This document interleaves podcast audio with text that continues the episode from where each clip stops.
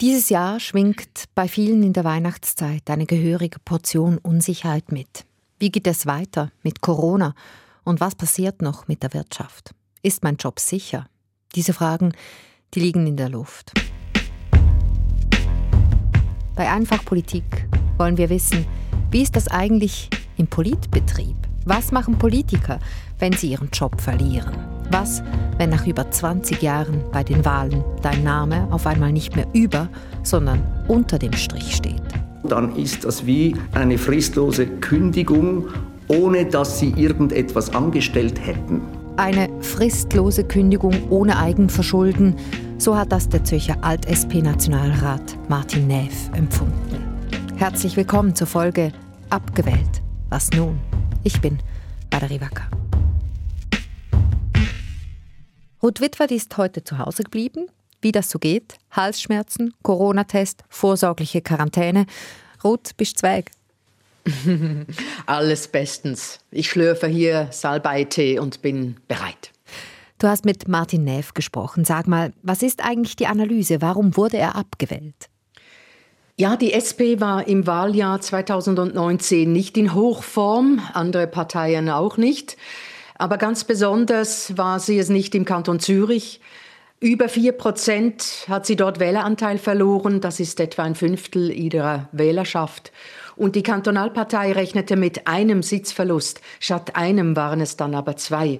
Und die Ursache war vor allem eben der Trend im letzten Jahr zu weiblich und grün.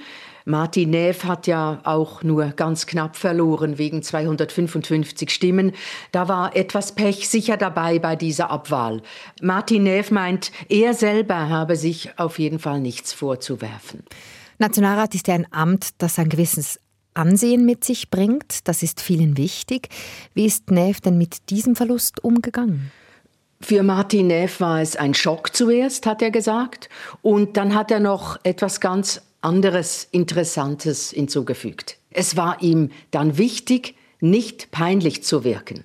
Gehe ich mit einer gewissen Größe, mit einer gewissen Würde äh, äh, um mit dieser Situation und ich glaube, das ist mir nicht so schlecht gelungen. Neff wollte weiterhin politisch bei den Leuten sein, auch, also in seiner Partei, der SP, aber er wollte seinen Genossinnen und Genossen nicht auf die Nerven gehen, dass sie sagen, oh, jetzt kommt der schon wieder, der meint wohl, ohne ihn gehe gar nichts mehr.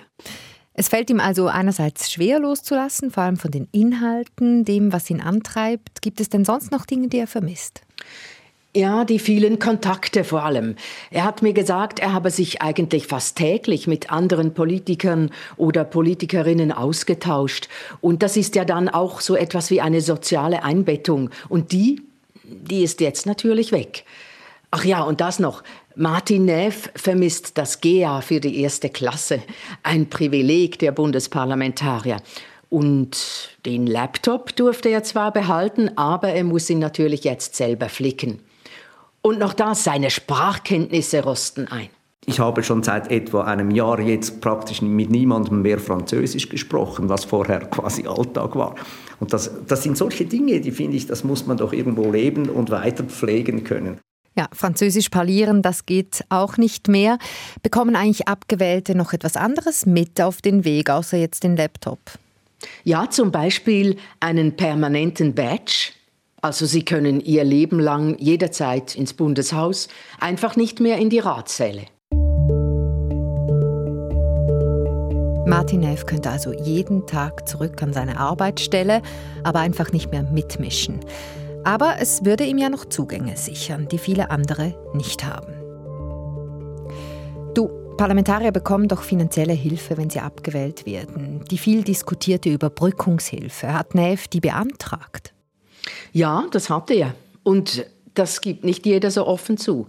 Aber man muss sagen, davon kann man nicht leben. Das sind maximal etwas über 2000 Franken im Monat und man kann das auch nur maximal zwei Jahre beziehen.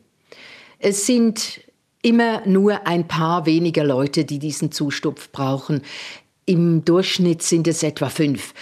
Und wenn man bedenkt, dass letztes Jahr über 30 Nationalrätinnen und Ständeräte abgewählt wurden, ist das ja wirklich nicht so viel. Hat Martin Neff denn jetzt nur noch diese 2000 Franken im Monat? Ich meine, streng genommen müsste er ja noch einen Job haben. Wir haben eigentlich ein Milizsystem in der Schweiz. Ja, aber das stimmt so schon länger nicht mehr. Seit letztem Jahr, seit den letzten Wahlen sitzen im Bundesparlament noch mehr Berufspolitiker als vorher. Und bei Martin Neff war es so, er ist Jurist und er hat über all die Jahre in der Politik sein Berufspensum nach und nach runtergefahren. Aber er hat auch jetzt immer noch 20 Prozent bei der KESB, der Kinder- und Erwachsenenschutzbehörde der Stadt Zürich. Er ist jetzt ein sogenannter Teilarbeitsloser. Bringt mich auf eine weitere Frage. Kann er stempeln gehen? Steht ihm das RAF offen als ehemaliger Parlamentarier?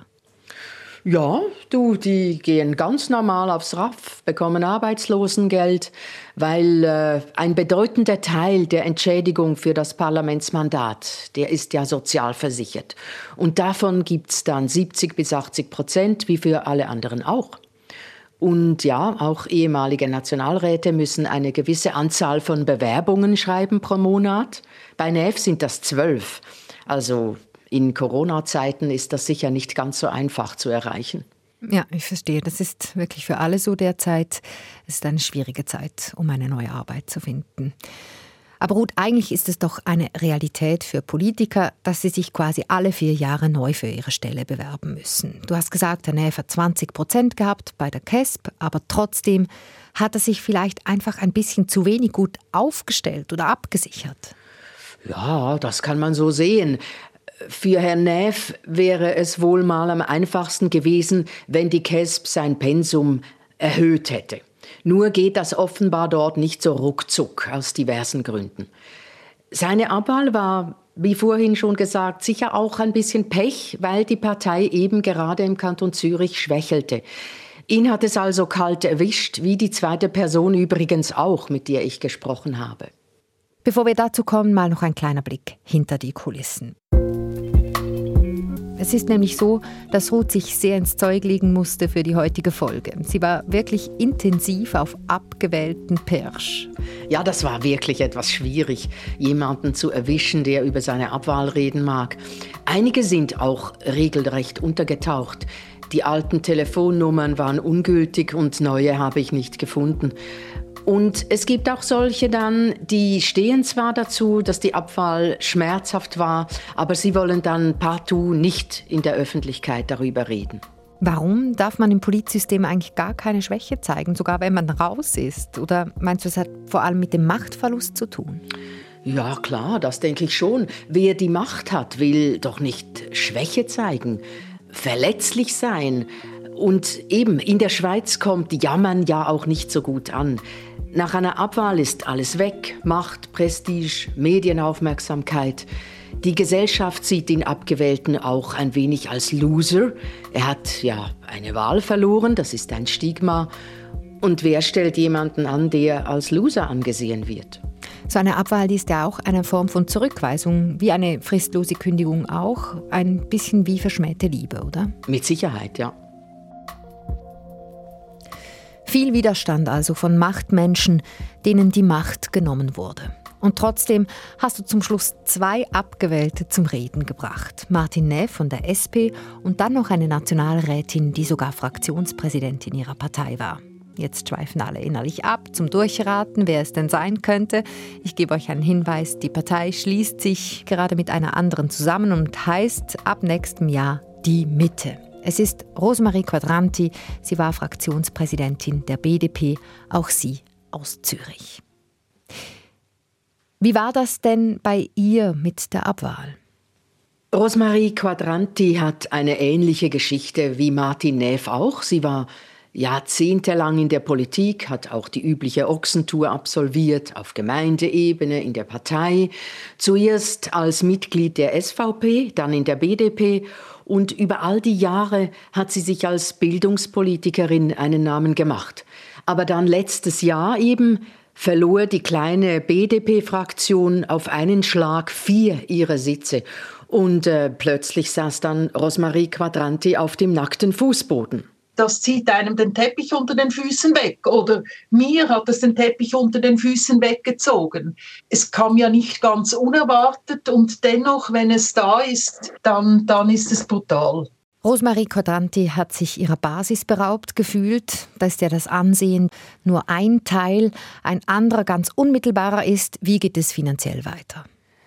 Das ist eine gewisse Zäsur für Abgewählte, wenn die Entschädigung für das politische Mandat einfach plötzlich wegfällt.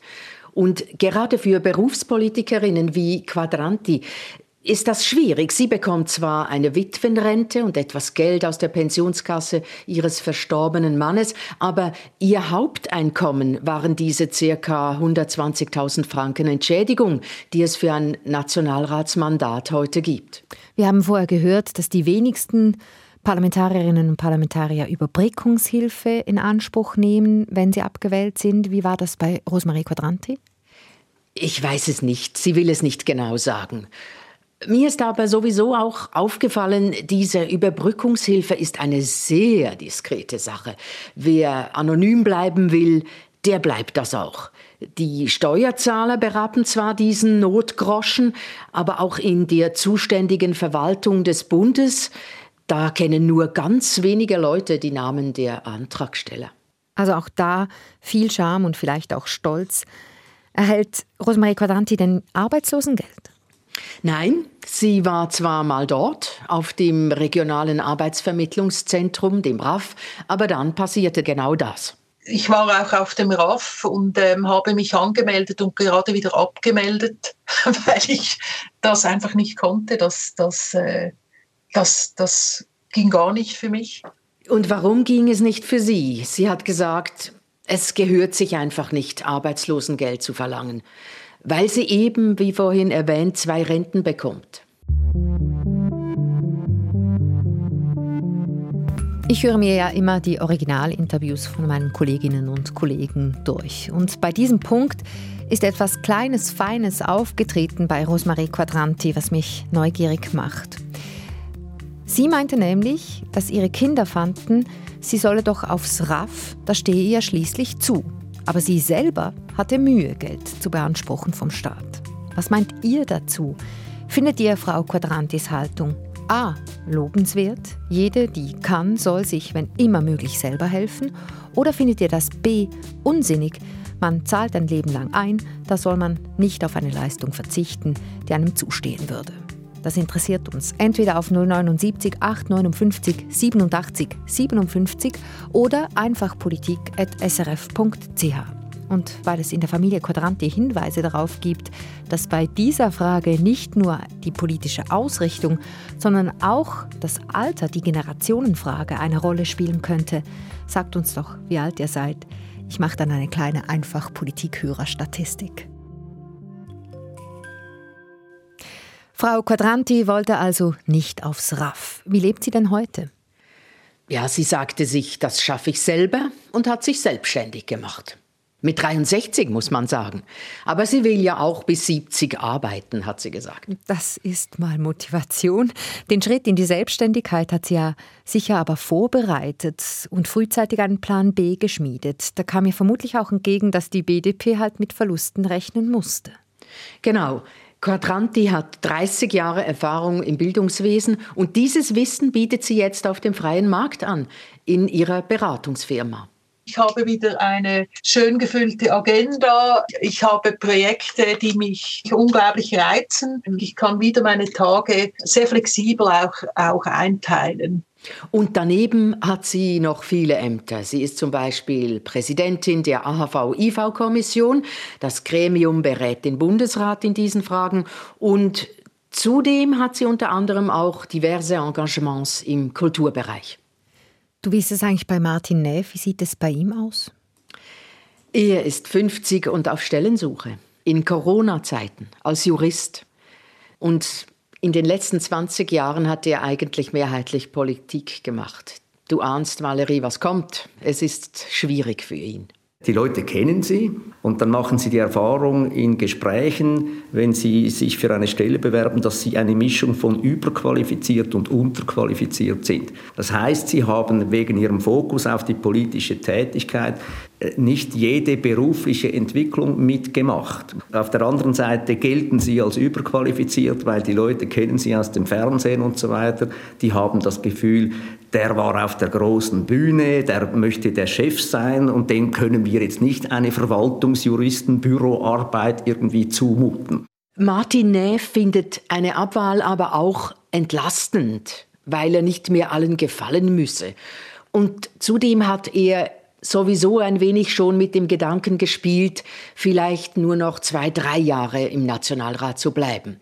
Aber er hätte den Zeitpunkt dieses Abgangs natürlich gerne selber bestimmt. Und weitermachen in der Politik, vielleicht einfach für andere Ämter kandidieren, wäre das keine Option. Ja, sag niemals nie, das sagt auch Martin Neff dazu. Er ist auch erster Ersatz auf der SP-Liste. Wenn also ein Zürcher Nationalratssitz frei würde, will er es sich sicher überlegen. Die nationalen Wahlen sind über ein Jahr her und Herr Neff scheint wirklich Mühe zu haben, beruflich wieder auf die Beine zu kommen. Macht ihn das nicht bitter? Also auf mich hat Martin Neff jetzt deswegen nicht am Boden zerstört gewirkt. Er ist auch stolz auf das, was er all die Jahre geleistet hat.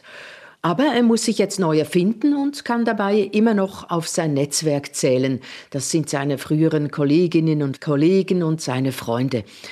Aber Neff ist jetzt ein Altnationalrat.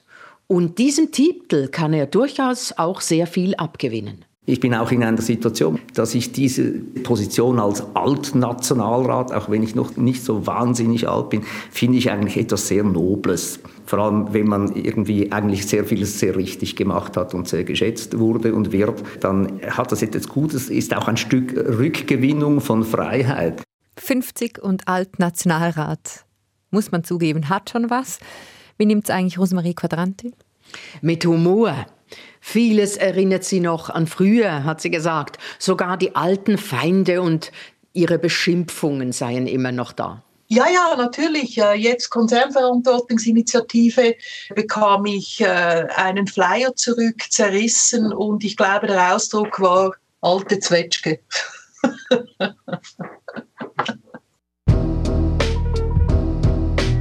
Den Umgangston, den bekommt man dann also doch noch frei Haus geliefert.